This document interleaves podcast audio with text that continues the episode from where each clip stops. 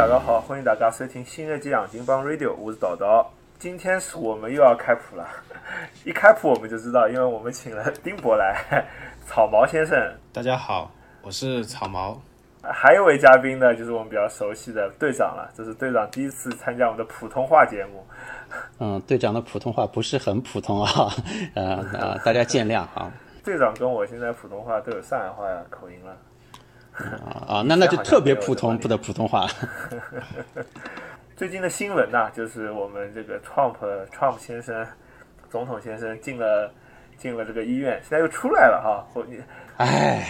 一声叹息啊，让他翘了。不，no no no no no，我我我我也不知道我是叹息他进去还是叹息他出来。但是一个国家的最高领导人，又是世界上等于说是自我标榜最伟大的国家的国家领导人，能得到。能能夺冠对吧？这个从一个侧面也也也反映了这个国家整体的献身精神 OK，对对，一个角度，你的支持他的支持者会说他很有献身精神，包括他现在也有新闻出来说什么他愿意捐献自己已经有抗体的血液样本啊，呃，供供医疗研究啊之类的。但另外一个角度，你也能看出这个国家的防疫防控水平到底差到一个什么样的地步了。当然，这防这个防疫防控也是还是由他本人领导的。我插一句啊，队长，我一直很好奇你到底是什么政治立场？你因为你最近跟我的谈话都是先把川普批一顿，然后最后说，但是我还是要支持川普，这到底是一个什么样的逻辑？不是我的立场，我觉得并不是很重要，对吧？这不是我我们这期这期节目的主题。你不敢不敢坦白你的立场，你就支持川普？不支持川普？呃，那按照你这个逻辑，支持川普是好还是不好呢？没有不好呀，呃，没有什么。对我，我觉得，对对，我我觉得这个事情在美国就没有好跟不好，对吧？这是一个自由的、自由民主的国家，我每个人都有他的他的自由的发表呃发表政治意见的权利，是吧？对对对，嗯，所以我只比较好奇，你到底是支持还是不支持他？呃，我在一定的程度上当然是有支持，但是在一定程度上也是有反对的，对吧？这个我们等等一下涉及到具具体的问题，我我觉得也可以就是来来聊一聊。嗯，哎，这个我觉得引到一个很好的切入点。我觉得我现在也觉得，就是在美国的华人对 Trump 的这个，或者说对共和党的这个支持，实际很复杂。因为我相信，我我的感觉是，好像很多很多人并不一定喜欢 Trump，但是好像又由于华人的价值观，就会天生的和共和党去靠拢。哎，丁丁，我不知道你有没有这种感觉？呃，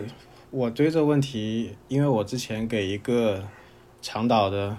一个本地的一个华人协会做了很多年的义工，所以我有很多观察。首先，这里面有几个因素，一个是你说华人，什么是华人？华人是一个很复杂的概念。呃，台过去有六大会馆在你们那个旧金山那边，那些华人就是旧金山的华人是清国的移民，他跟后来的事情根本没有半毛钱关系。那么后来五六十年代所谓的香港人来美国的，其实他不是都是香港人，很多就是那时候跑出来的，就差不多以广东为中心的人。那么他和前面这一波人也已经隔了很多年了。那么现在我们说的经常被认为是支持川普的人，最大的一个群体是中产新移民。就是通过在八九十年代以后通过考学来到美国，并且现在已经成家扎根了的，这一点很重要。因为我发现，呃，同样的考学过来的人，如果他还是留学生的，他一般不会支持 Trump，因为 这里面其实是我跟我们今天聊的话题有很大的有关。就是说，呃，我们说到什么样的人会支持 Trump，一个人为什么要支持他？他其实跟这个人的，呃，是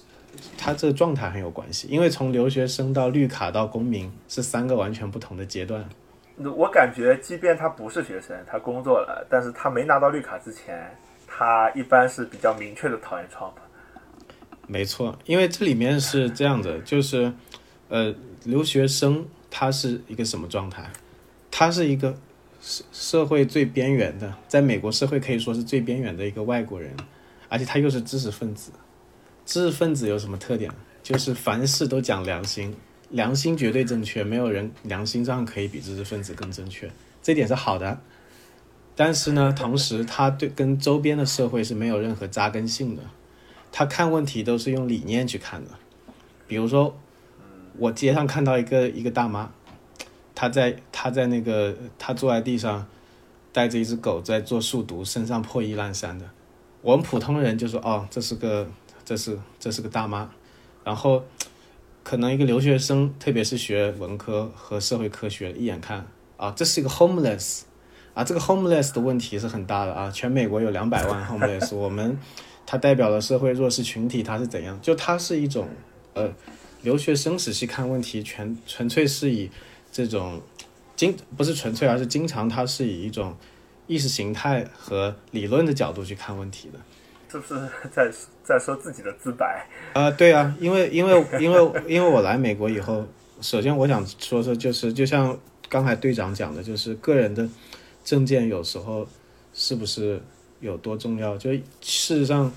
今年又要大选了，我最担心的一件事情是我有多少朋友又要离分手、离婚，或者是又要互相拉黑，还是互相为什么要离婚啊？就是因为种种的事情啊给撕了，对，因为因为四年前就已经有朋友，就听说有朋友因为川普的当选还是不当选，分手、离婚，或者是互相拉黑。华人吗？还是白人？呃，在中在在中国的华人，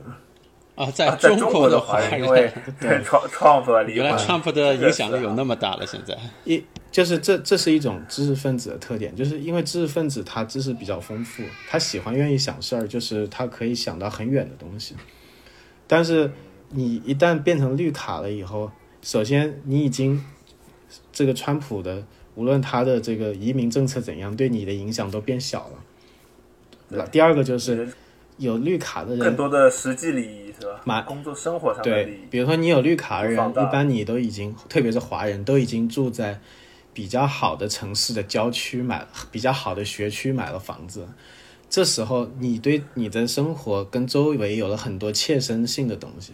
就是之前你是一个没有切身状态的原子人，现在你变成了一个有大量切身利益的社会人。那这个社会人，你比如说就这就是我现在的对，就好像现在我女儿也出生了，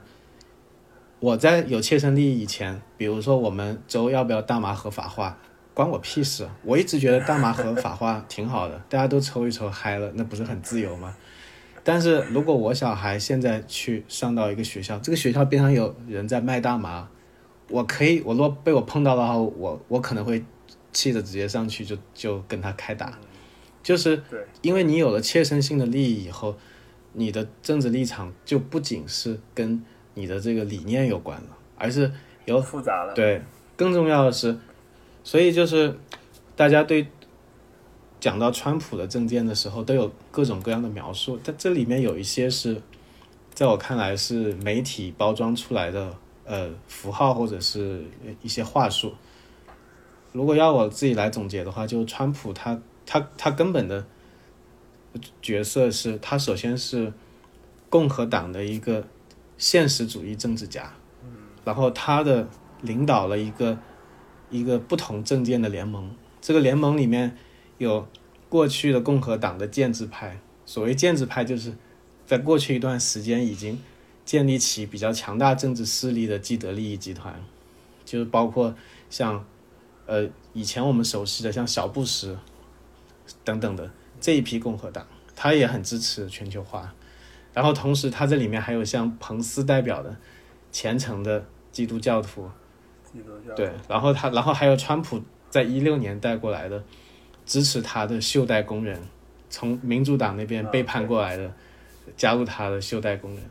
那那实际就是说三种人，一种是巨富有钱人，是吧？一种是基督徒宗教信仰者，第三种是穷人。其实巨这是这这 Trump 的三个重要的支持力。其实巨富还不是，他是有钱精英里面，如果我说土一点，就是说地主资本家，而不是金融资本家。就是说，他的利益主要是在也不是高科技，吧他不是在国内的，他的利益，如果他的利益是靠全球化的，主要是依赖全球化的话，他支持川普就是砸自己的脚，对，就是呃你就像硅硅谷这边是很少有其实更类似于那种 old money，而不是那种靠科技啊、科技浪潮、互联网浪潮崛起的这种 new money 阶层。比如可能可能像可口可乐公司老板 是吧，或者是呃挖挖石油的。Costco 啊、沃尔玛啊，对。如果我们用一个比较笼统的概念来说，就是其实共和党代表的和川普现在总体上代表的是一个比较混杂的联盟，所以纯以前我们纯粹的说，呃，一个党代表的，比如说白人，或者说一个党代表黑人，这都是一种呃极度混乱的说法。事实，川普在争取黑人选民方面是比过去很多的这个白人的候选人，呃，的共和党的白之前的候选人都要成功的多的。然后，对，其其他的我你说到这，我觉得川普有时候行为也很像一个黑人，你不觉得吗？嗯，比较说唱，对吧？就就是对，其实其实因为确实得承认，这个国家里面有很多相对黑人贫穷一些，是不是？嗯。那么那么老川普的这种行为比较接地气，也也我觉得如果能赢得黑人的选很多黑人的支持是可以理解的。当然，他们会觉得有一种同同类的感觉。反而奥巴马虽然是皮肤是黑的，但他可能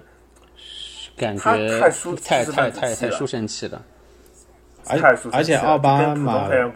奥巴马的黑和这个美国的这个真正的种族主义这个颜色的黑不一样，因为就是奥巴马，因为他是他的父亲是肯尼亚知识分子嘛，然后他的母亲是白人，那肯尼亚知识分子很显然是他在自己的国家就是精英，在美国有这么一批从尼日利亚、加纳、肯尼亚来的知识分子。他们很多都住在长岛的富人区，然后但他们孩子申请大学的时候又可以受到优待，所以经常每一年，因为中国的读者特别关注这个教育的问题，如果那个新闻一看啊，长岛有高中生被所有的藤校同时录取，我不用打开看，八成就是加纳、尼日利亚和肯尼亚来的精英的后代，就他们也相当于跟我们中国的这些精英过来的。路径比较相似，可能他们的那个就可以，是不是可以举个例子？就是他们有点类似于，比如中国，他可能少数民族有加分，但是有一些少数民族，他不一定是从牧区来的，没错，他不一定真的从边疆地区来的，他可能是杭州来的，北京长大，对吧？对对，这种或者是或者甚至外国留学生，是的。那么，因为在美国，他有可能普及一下，就在美国对有色人种是有一些优惠的，特别是对黑人族裔。他的升学啊、就职都有优惠。那么这些人他家庭条件不错，但又能享受到这个肤色给他带来的一个优惠，你是对吧？啊，但但我但我们回到这个刚才我们讲这个话头，就是说，就是我觉得吧，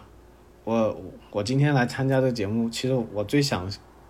帮助大家一起梳理的是，我我们最好不要用一些呃完全隔绝。不同意见者完全否定不同意见者的那种方式去看对方。下我我觉得最重要的是你如何理解对方，就是理解跟你有不同意见的人。所以回到川普这里，就是现在有人说今年的选举只有两派，就是支持川普和反对川普。就投拜登的人也不一定就支持拜登，但他很肯定反对川普。那我们如果是在美国的话，在过去的几年看到。基本上你打开电视机，不管是调到哪个台，基本上你只要看五分钟，一定会出现川普。就川普已经成为世界第一大网红，然后人们对他有很多的很极端的看法。那所以，我刚才给大家梳理一下这个，就就是说他是一个现实主义政治家，他他领导了一个。共和党以共和党为名的一个联盟，这个联盟里的人有不同的利益，也代表了不同的呃阶层、不同的社区，呃有穷有富，然后也有不同的人种，所以他的问题，如果我们把用一句话就是，川普是白人至上主义者，或者是川普就是支持川普就是呃怎样文化低道德败坏，其实这都是一种非常。既懒惰也，呃，在我看来也是，如果我替美国人瞎操心的话，就是对美国不好的一件事情。为什么呢？因为你在一个国家生活的人，如果不试图去理解跟自己意见不同的人，你就很可能你的这个共同体就会分崩离析，对吧？对，实际我觉得这可能跟我觉得这种看法可能。华人中蛮普遍的一个原因是，呃，因为我们从小受的一些政治教育哈，就是会有一定的，比如阶级斗争的这种这种角度，就我们老觉得这个可以一分为二，比如穷人跟富人是一分为二的，嗯，是吧？那个白人跟黑人是一分为二的，但实际。呃，特别在一个民主社会，它是很复杂的一个对动态的过程。尤其是大家习惯了我们平时的那种叙事方式，就是说总觉得呃有钱跟没钱人就是斗。其实如果你哪怕看看中国的文学作品，我最喜欢说就《白鹿原》，就是你就发现地主是长工天然的这个领袖，然后所以事实上为什么像川普这样的资本家，他可以一六年的时候。整个袖带工人会倒向他，那工人和资本家按我们想法不就是斗吗？但是你可以看到，其实像他这样的资本家和那个袖带工人有一个共同的利益，他们的共同的利益就是他们都是对被这个全球化给拖累的，或者说是妨害的人，就或者说最起码他们打击一些全球化对他们的核心利益不会有什么损失。但是对他们的竞争对手确实会有比较大的损失，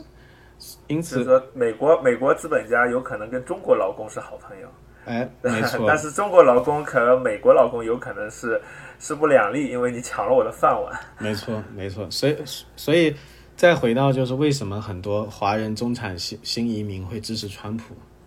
就是我就是说我我刚才讲了，就是袖带工人之所以会支持川普，他并不是像。很多人想的啊，川普是白人，白人至上，我们就要支持他，而是他们有切身的利益，然后这个切身的利益就是是他们这个呃对他们来说是非常重要的。所以就是如果让我来定义这种民主机制的话，就是所谓民主就是一个共同体内每个人他每有很多自治的人，这这自治的人呢，他会有很多的偏见和偏好。然后这个偏见和偏好的一种协调机制，那我这个定义其实是超越，呃，我们过去启蒙派想教教给我们那种比较简单的，呃，那种呃看法。比如说，就是民主就是一人一票，我我不是谈这个东西。我想说就是，我觉得你说的这个很好，可以解释。我觉得可以解释为什么前面队长犹豫。就我问你到底是不是支持 Trump？我因为我觉得队长现在是我们离投票最近的一个人，对吧？他他他离有权利投票最近的一个人。那么实际有时候我也会问自己，就是我会投谁？如果我有投票权，我发现真真不是一个那么容易解释的问题。就像丁丁说的，当我对跟这个社会的这种这种叫什么 inter interaction，对吧？的交互越来越强的时候，我会有很多牵绊的。这种牵绊会致使我其实对这个选票的选择很心里会有一定的复杂性。对吧？是吧？所以每个人都面临这样的复杂性，所以最后会可能得到的结果也是，呃，比较有意思，是吧？我拿到这张选票，我是毫无疑问的会勾上川普的，这个我不需要思考。就是你天天骂川普，但是你一定会投他。对对对对，呃，当当然这个这这个因为是是也也也也也是和我比如说我自己的利益有相关的，当然并并并不代表我真的很支持这一个人。好吧，这这因为这个是后话。其实我我我主要是想想想，呃，请教一下丁博一个问题，那就是刚才聊到了，呃，川普他所代表的人群。那同样，我们现在我想问一下，那如果拜登他背后所代表的利益群体有没有跟川普，比如说是有共通的，还是完全不一样的另外一部分？比如说，川普是 old money，然后呃，拜登呢，他他自然就有代表全球化的 new money。那拜登是一些比，比如说袖带工人，那那川普呃呃，sorry，这川普是袖带工人，那拜登那边就没有了吗？还是还是他们会有一些共同的这样的利益群体在在中间？哦，那我回答队长这这问题的时候，我顺带就回把刚才就是为什么华人新移民会支持川普这事情也解释一下。就首先就是我们要明白，就是美国的这种政党，它其实是一个很松散的组织。就像你要加入民主党和共和党，你不需要跑去什么地方，呃，写入党申请书，也不需要有介绍人，也不需要党部审批，你只需要在选民登记的时候写上你你你支持哪个党。第二种方法是直接在选票上，你你选了哪一边，基本上也可以被算作。哪一边。第三个方法，你可以去他们的网站上登记一下，也可以。嗯，也然后美国的政党呢，它是呃有一个中央党部，但这个党部它是没有跟下面的各州的这些党是没有呃同属关系的，它只有协调关系。所以呢，其实它的两个党之间的这个呃选民的选区选民都在不停的竞争和更换，它的很像一个什么情况呢？就像是两家大公司在争夺客户，呃，比如说，呃，大家都是知道缺缺德舅和这个呃 Whole Foods，呃，两家公公司都是卖有机食品的。嗯。那么他们在全国铺开了以后，事实上就非常像两个党在互相竞争他们的这个呃顾客。那么就以华人为例好了，那在奥巴马当选的时候。华人的投票率是非常，呃，华人对奥巴马支持率是非常高的，达到了七八成。但是，呃，可以说在那个时候，很多的中产新移民通过考学过去的，他都对奥巴马是一种非常欣赏的态度，觉得这位领袖就是，呃，侃侃而谈，风度翩翩，而且他又是这种黑人能够干到总统，这种故事非常的感人。然后他。体现出来的这种领袖气质也是很不错，但也就是他们最早的这个华人的导向，共和党比较明显的，其实就发生在你们加州，就是当时 SCA 五这个对对大家有切身利益的法案，要限制呃亚裔在大学里面录取的的这个比例，因为我们知道加州大学是很多呃。很好的一个大学，然后亚裔比例亚裔比例非常高，因为这个大学是按照成绩录取的，而不是按照种族比例来录取的。那么，像有一些学校，它既看成绩也看种族比例，比如说一般的藤校，像哈佛、耶鲁，你你去看好了，亚裔永远都是百分之二十。那么，对于这些中产新移民来说，他自己就是靠读书读上来，然后趁着改革开放的东风来到美国。那对他来说，他唯一一个上升渠道，他所熟悉的那个依赖的路径就是考学，嗯，就是进常常春藤。你现在把我常春藤给我限制住还 OK，但是你把我加州大学给限制住了，那对我来说这是一个，呃，我说说小一点也是几十万的大损失，因为我买了学区房了呀。为什么我孩子读书好，不就是因为我父母指导的勤吗？还上了还上了那个。呃，学习班 S T 那个 A S A T 的那个补习班，你现在直接给我一个法案，把我这些真金白银的这些努力全部全部打上去，我就发现我支持你，我绝对支持错了。就也就是说，每一个党他的那个政策，我们刚才讲了，就是川普他下面是一个联盟，拜登下面其实也是一个联盟。所以在这个联盟里面，本来就有错综复杂的利益，它并有时候是相互矛盾的。你就好像在民主党那边，穆斯林社区自治和女权是不是有一些张力，也是有的。然后，呃，你这些呃互联网的全球化的这些大企业家和你这些呃黑人平民的之间，是不是也有张力？也是有的。所以。你有张力的时候，你的政策就不可能让所有人满意。那些被冷落的群体，他就会跑到另外一边去。所以这就导致了我们说的共和党和民主党，其实他每四年都不是同个党了，因为他的那个联盟可能成员换了。你就好像袖带工人，传统上都是工人，传统都是左翼的，民主党的。北，特别是这些北方城市的工人，他的一六年，他突然跑到川普那去了。这种大的变动并不经常发生，但是小的变动在一直在发生。哎，为什么袖带工人以前是支持民主党的呢？这个历史就久了，呃，或者我们可以讲一下，就在我们中文媒体上，特别是微信朋友圈里面，有有很多就是中产新移民看的那个微信朋友圈里面有很多是极度支持川普的嘛。我也我看过很多他们的文章，然后他们都是说啊，你看，你当年你搞这个呃奴隶制的也是民主党，呃搞三 K 跟三 K 党弄在一起的民主党，你为什么现在忽然间你却以这个少数主义的庇护人的身份出来了呢？对吧？那事实上就是因为在呃，一九二三十年代的时候发生了一次大转变，就是呃叫做基本上相当于一次就是政党重构。那在这次政党重构里面，就在之前，因为最早民主党代表是南方的大庄园主和南方的各个州的利益。那我们知道南北战争南方输掉了嘛，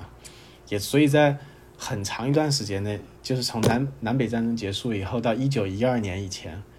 只有两次选上了。呃，共那个南民主党的主席，其他都是共和党的。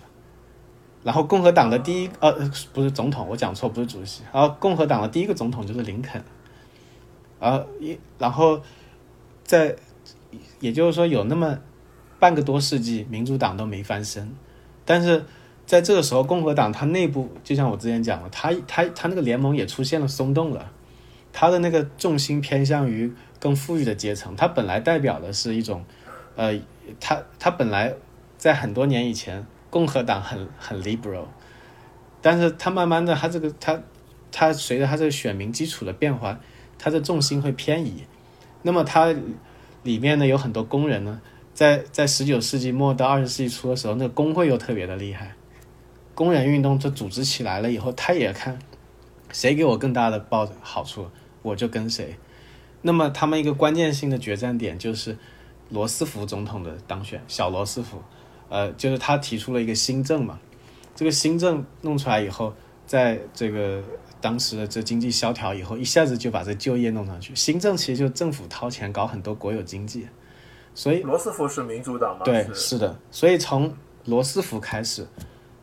黑人和劳工全都变成了这个呃民主党的基本盘嘛。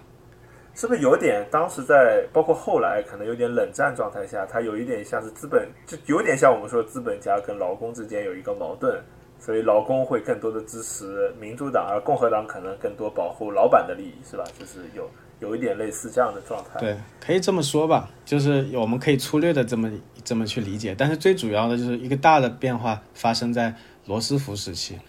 第二个就是从罗斯福开始，我们知道发生了就是从二战到冷战。一个很长的过程。那二战和冷战发生的一个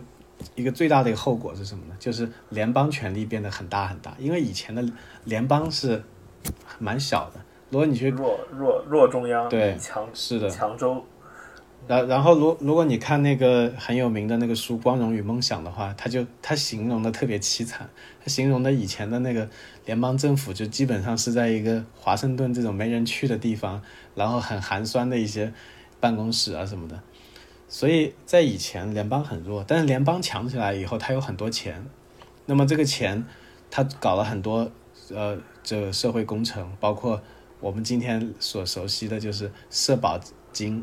还有各种的福利，还有各种的呃，包括在那个呃 LBJ 就约翰逊总统的时候，又通过了民权法案，对黑人的。这个权益有很多保护，所以他这么一阵一阵，就是随像工工人和这个黑人，他们都是随着联邦权力的扩大，他们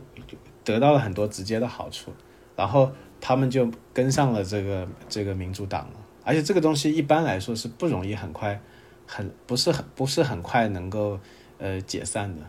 因为呃这个利益一旦建立起来了以后。这利益链一旦建立起来，它它是一个体制。然后，我我们就看到这里面还有更复杂的东西，就是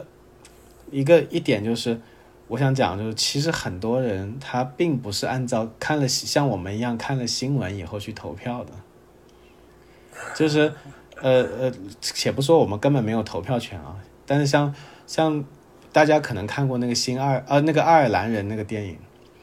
里面那里面就是讲到那个主角，他卷入了那个黑帮去支持美国卡车司机工会，然后这个工会呢，他是支持尼克松的。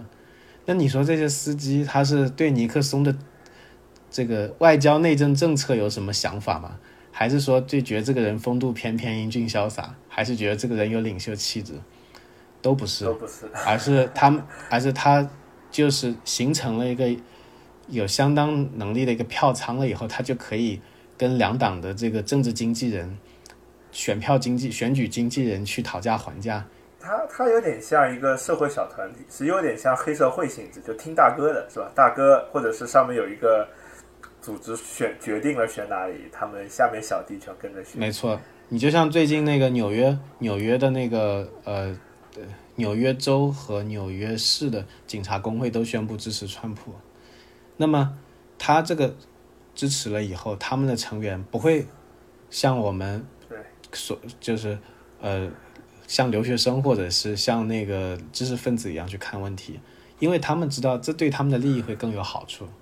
所以对大家通常对民都是利益。对这个选举的一个利一个误解就是，大家我们因为生活在中国就习惯了什么呢？就是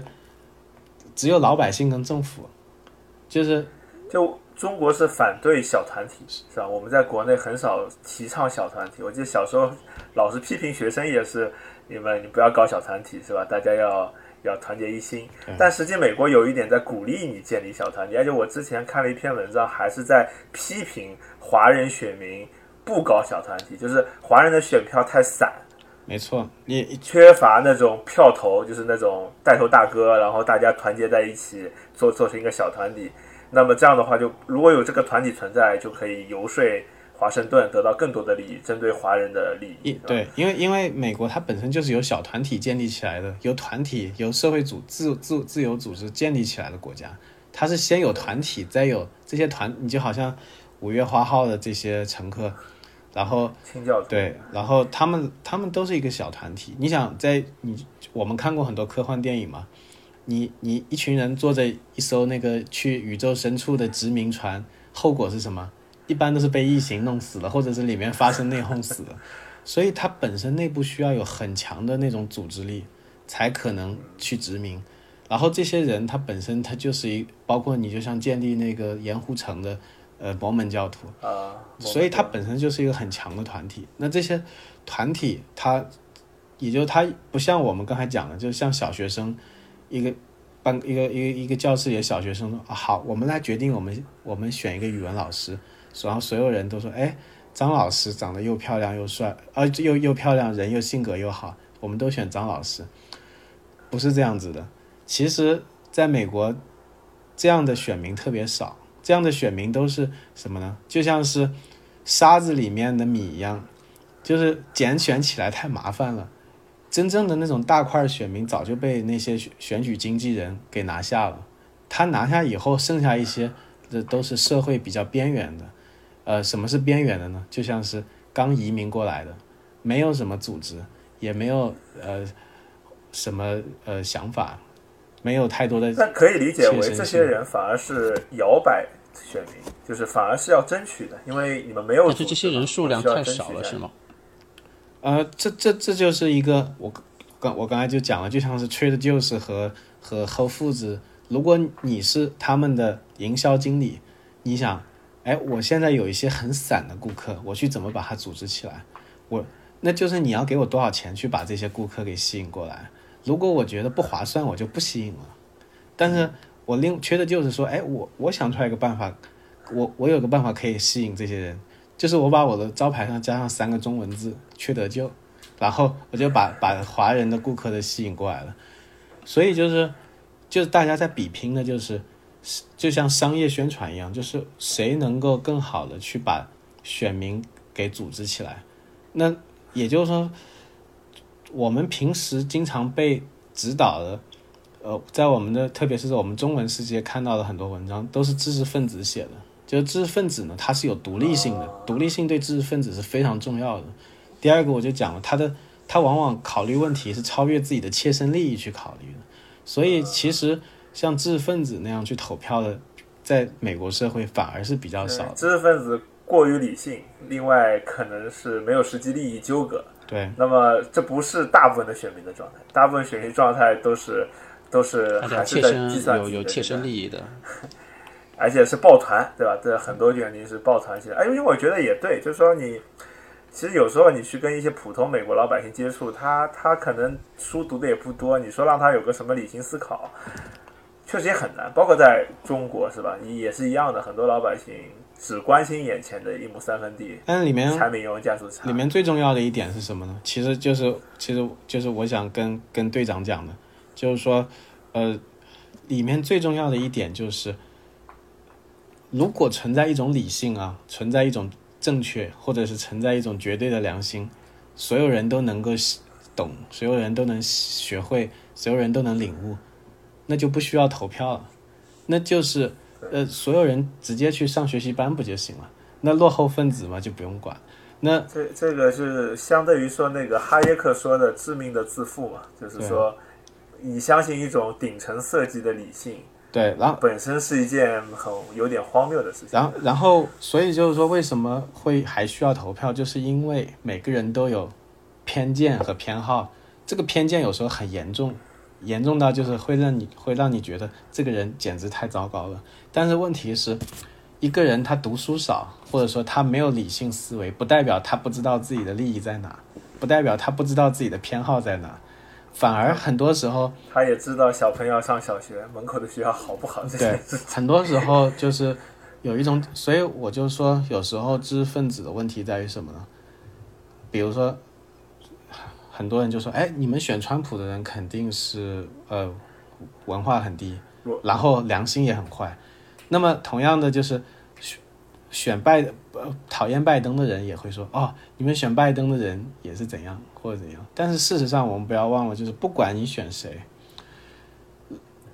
你肯定知道，一如只要你是一个就是不是被人统治，就是不需要别人来告诉你你你的利益在哪的人，你就会有自己的偏好，因为任何自由的人他都会有自己的偏好。我就是爱吃肉，或者我就不爱吃肉。如果你连自己爱不爱吃肉都不知道，那 OK，你不是一个能治理自己的人。其实你可能不一定很适合干这个来投票，但是任何一个知道自己爱不爱吃肉的人，他都可以去跟人家协调这这个这这个工作，并不会因为科学家说，哎，吃肉多了不好啊，最好一天肉只占百分之三十，所以百分之三所有人都要百分之三十，那就不需要投票了，那所有人就百分之三十就行了。但是之所以要投票，就是因为人有选择自由，然后他他每个人都有自己的偏好，他可能吃肉吃的多，但不见得他比那些吃百分之三十的人更不知道自己想过什么样的生活。所以，我我我刚才想跟呃队长说，就这这这这种这么一个意思，就是说，呃，如果你你有你是我们当中最接近要投票的人，如果你有什么呃喜好，你有什么偏好，你按照无论你是按照自己的直觉，还是你是按照一种意识形态，还是按照你是一种看看面相，或者是投硬币，重要的是你都知道自己喜欢谁，我不需要人家来告诉我。我有个疑问是这样的，就是的确听听听刚才听听听丁博士说下来呢，就是说，呃，每个人首先自己确定了自己的偏好之后，那那 OK 嘛，因为绝大部分绝大部分人，我相信，呃，他的屁股在哪里，他的利益在哪里，那他就会给谁去投上这一票。那但是在美国现在这整一个一个投票的这一个体系当中啊，包括你们刚才说的有游说集团啊，有媒体啊，有媒体进行助攻啊之类的。那对于很多很多在一个特定群体内的人，他往往呢就会接收到他特定群体内啊、想要灌输给他的信息，从而会影响他的一些判断，哦、是不是这个人他的一些政策对我就是有利的。比如我举个例子，就是说，就呃，就呃，两位候选人现在有有人支持对某些人加税，有有有些人呃有另另外一个人支持对同样类型的人减税。那我同同时呢，也也就是呃遇到了一些，比如说华人里面的选民。那首先他不是那个呃拜登四十万年薪以上要加税的那个选民，他是普通的，可能是甚至是中低收入的，而且家里有有好几个孩子。按照拜登的这个呃税收政策的话，那他将来能拿到更多的补贴，但他不要，他觉得呃，在他接受的这个信息来看，他觉得呃拜登的这个政策是变相的。呃，去拿去拿着这个社会上大多数中产阶级的钱去养穷人，去养黑人，他很反感。他觉得那像川普这样要给顶层的人，呃，大大企业免税，这样创造出更多的就业机会来说，对他才会是更好的。那到底什么能对他真正的更更加好？我觉得有的时候他并不一定真的知道，他并不一定真的明确，因为他也受到了来自他这个针对他这个群体的某某某某一个政治团体的呃集中宣传，所以他有可能会被误导过去，是不是这样的情况也会发生？当然，这种活跃的变化一直都是在发生的，只不过是跟这个他所处的这个环境有关。因为我们华人所处的环境吧，相对于其他的族裔来说是更加松散的、更散沙的，所以各这种基于个人的判断会更多一点。你比如说，呃，我们很多时候就像你讲这个人，他他可能他他他觉得这个税好像对他来说不是一个很大的问题，也也不差那么几千块钱。但是他对他来说，他觉得这个这种价值观念是重要的，真理。对，那那那么如果是，呃，这种变化当然是时刻都在发生的，嗯，呃，但是我们同时在这种活跃的发生当中，我们又看见有很多东西是长久不变的。你比方说，呃，就像去比较虔诚一点的。教会信徒，他他很很少会改变自己的基本盘，嗯，对。然后你你也可以看到那种组织性越强的地方，他越不会就是呃完全的去看一些短期的利益，或或者有的人他就是说我这辈子就是投这个党，就是所以这种活跃的变化它在发生，但是它它那个发生的幅度，它它不是像呃今天有人跟我说了一句，我马上就去做；明天有人跟我说了一句，我马上就去右。就这个让我想到台湾政局啊，就是说台湾政局不是有两个党嘛？其实看台湾新闻，经常看到有一些老国民党，他怎么也不可能死也不会去投给民进党的，他一定是投国民党。也有一些，比如住在南部的深蓝呃深呃深绿的人，他说闽南话啊，然后然后他一定会投给民主党，他不会投给别的党，他一定有一些铁仓很固定的人。但也有一些摇摆的，他在松散的状态下。队长说那个故，队长说的故事我还真碰到过，就是说前段时间我有一个上海人群，上海人在美国的一个群，然后这个群里呢就两两个人吵起来了，都在那个群里支持创和不吵的，对，那么吵得不可开交。就我我第一次突然意识到，说我因为我总还是有一种外国人心态，我就想啊上海人。为什么要对美国的这个总统吵到要互相退群、恶言相向，是吧？爆粗口，我真是不能理解。但是我后来一想，就是说，实际有一个，因为他们两方都很激动，那等等于说有一个非常支持川普的，有一个非常讨厌川普的人。那么从，因为我是做数据科学嘛，那么从数据科学有个很基础的一个理论，就是说，所有的事情大事件大部分的分布有一个经典分布叫做正态分布 （normal distribution），那就是说。那从这个角度来理解啊，可能就是说，呃，相对固定人可能是偏中间，比例比较大，但是一定会有游走的两方都偏为极端，但是极端的人会比较少，可不可以？哎，就是淘淘你讲的这个呢，也是正好是我下一个问题，嗯，就这个也是我我我我最近也是跟跟其实跟美国人在聊的时候，让我比较吃惊的，就是大部分人就就可能一个想法就是，那 OK，在一个这样的一个。呃，民主国家里面，那很多选民可能就是像你说正态分布，可能在中间。那两边的左左派、右派两个政党，他要去拉这个选民，他们的政策就应该是要不断的向中间去靠拢。我记得以前有一本书，好像专门说呃叫《民主的细节》，专门讲过这个问题。他们的他们的政策会往中间靠拢、靠拢、靠拢。其实到最后有很多大的方向都是一样的，只是很细枝末末末节的一些小的政策不同。那这样的一个状态给人给人感觉，OK，那整个社会还是往一个方向去走的。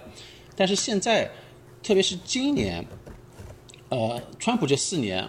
之后，那现在看到的是，左其实在很左，右也在很右。呃，刚才你们说的就是美国分成很多很多的小团体，那这些小团体他们代表着自己不同的利益，他们也被分到极左和极右上面去了。现在的一个社会情况是，你只要不是我的这一派的，那你就是我的 enemy，你就是我的敌人了。所以他们吵的是双方现在现在包括是不不不光是我们那个上海人群啊，华人啊，那还有就是说像现在的美国人，你看在推特上，两方吵的是不可开交的。对吧？一方觉得呃你就是叛国的，一方觉得你就是堕落的，所以在这样的情况下，反倒并不是像一般人认为的一样，所有人是在中间正态分布的。其实现在两两派人已经在某种程度上被隔绝开来了，呃，或左或右，甚至在这样的情况下，我觉得会有一种非常不好的趋势是什么呢？你必须要选择一个极端的，因为你一旦作为中间了，那你是两派的敌人。而两派的政党，他们为了要去笼络自己的基本盘，他们也会必势必会，其实也是被他们的选民所绑架，自己的政见也会要越来越趋向于极端。因为你如果你你不极端，那会你的选民肯定会用脚投票选出一个比你更极极端的人来来代表他们。所以这样的情况下，我觉得对社会并没有什么太大的好处。我在想，如果你是两派的敌人的时候，你会有什么伤害呢？在我觉得，在美国你可以做两派的敌人，不是你他们所有的就就是最后的政策的倾向优惠跟你没有关系啊。啊，我我可以呃也也凭我自己的一些思考跟你交流一下这个问题，因为我有蛮多思考这方面的问题的。就是你刚才描述的一个问题，就是共识政治的结束和这个呃基本盘政治的到来。嗯，就是本来社会有很多不同的团体，我们如果想象有一条有一个光谱的话，就是分布的是什么光谱上都有的。那么现在这些年出现的一个状况是，较极端的派别它可以绑架比较大的部分。你比如说，呃，一六年的川普，其实川普他带过来的选民这并不是特别多，就袖带区的工人，但是恰恰就是少了他，呃，共和党绝对赢不了。嗯，有了他，他就可以赢。他是以一个外来者的身份进入共和党，一开始的时候，建制派对他是很不待见的。对他最不待见的就是麦凯恩参议员，代表了那种建制派的就老一代的那种呃呃共和党的基本盘的人。那么，但是因因为你必须要有川普才能建立起这个联盟，那么川普就变成了这个联盟的临时头领。所以我说他是一个现实主义政治家。然后同样的事情也发生在另一边，你比如说在左边，最左的像 AOC 参议呃那个这样子的国会议员要要绿色新政。或者是像包括卡马拉哈里斯这样子的，那么，呃，在这个时候，如果我刚好就缺你这一块拼图的时候，我就就不能赢的时候，他就会被绑架。但是这只是一个局部的情况，它真正的根源在哪里呢？你刚才讲到了民主的细节，这个刘瑜写的书，就是因为我们中国绝大多数的知识分子接触到美国政治的时间都是在八十年代到两千年代这个阶段。这恰恰是一个美国进行全球化，然后秩序大量的向全国、全全世界进行一种帝国式输出的时候，对，它是代表了美国的一个面向。嗯，然后呢，在这个过程中，所有无论是左派还是右派，他有一个共同的敌人，那这个敌人其实就是冷战的敌人。嗯，那么在冷所有所谓的共识政治，它其实就是我们。呃，其实每个政治家他的能，他的他的那个权利，他的呃能量是谁给的呢？是他的基本盘给他的。但是他为了克服一个更大的目标，他必须是暂时牺牲自己基本盘的那些人的利益，而先去讨好自己的对手，然后和对手一起去对付一个更大的敌人。所以，共识政治的坍塌在很大程度上就是跟冷战。结束，还有冷战结束，敌人的消失，并且为冷战建立起来的这整个大的框架开始松动有关系。因为冷战其实早就结束了，但是它这个框架没有很快结束。因为当时为了冷战，我们知道有什么马歇尔计划，就把欧洲给拉过来，啊，把欧洲的美国把欧洲的防御全都管起来，那欧洲国家都不需要自己花钱防御了，反正有你美国人给我给我防。那我那些钱自己发给这些老百姓做福利有何不可呢？然后，同时，你你在中国就像呃你你像亚洲的话，中国在在七十年代的时候就是加加入着抗苏的机会主义阵营，就是这种就这种呃呃联盟，它都是要用真金白银去去去换的。那么包括包括军事力量，那它这个框架建立起来以后，它会持续很长时间，但。但这个是它开始垮塌的时候，它就会在美国中心政治里面制造出很大的这种呃反过来的影响，它它内部的政治。那么过去的时候，大家需要追求共识。那好了，现在我们的敌人也消失了，我们那为什么我们还要去花这些钱去维护那些 天天占我们便宜的盟友呢？而且由于我的不停的经经济的全球化配合这种呃意识形态上的启蒙主义的输出，已经在我的国内造成了一个什么问题？就是工人阶级失业啊，由于企业的外包，然后呃，在国内的，但是工人他是有选票的呀，所以就是全球化造成，而且全球化有个特点，就是它到哪里都是一种二八效应，无论是在中国还是美国，都是有这个前面的一些人赚了比较多的钱，然后其他人有很多人他他受一定程度上他是受损了，那么这种二八效应一定会在各个国家内部造成一个政治上的动荡，所以也就是说。我们现在这种共识走向极端的根本的原因，它在于是说，这共识本身就不是一个从古古而有之的东西，因的只是因为我们出生在八十年代，我们认为这个东西就是像天条一样，就是美国就是灯塔，大家就美国就得把把我们全世界这些爱自由人就得 管起来，就是你就得管我们，我你们就得输出，你都不输出，你就是道德败坏，但事实上。这这是不是可以说，就很多人对 Trump 有形象有意见的背景，就 background 的这样一个一个知识，可能就是你提到的这一点，他不太管世界上，不太负责任，是吧？有时候会因为因为川普代表了，其实他代表了很多有孤立主义倾向的美国的这个传统，因为美国在卷入二战以前是就是呃咆哮的二十年代、镀金年代，他为什么有钱？最主要的是孤立主义，因为。这个孤立主义，包括美国的建立，其实就是一种孤立主义的行为，因为他想跟那个堕落的旧世界切断联系，然后来到一个新世界，创造一个比较美好的生活。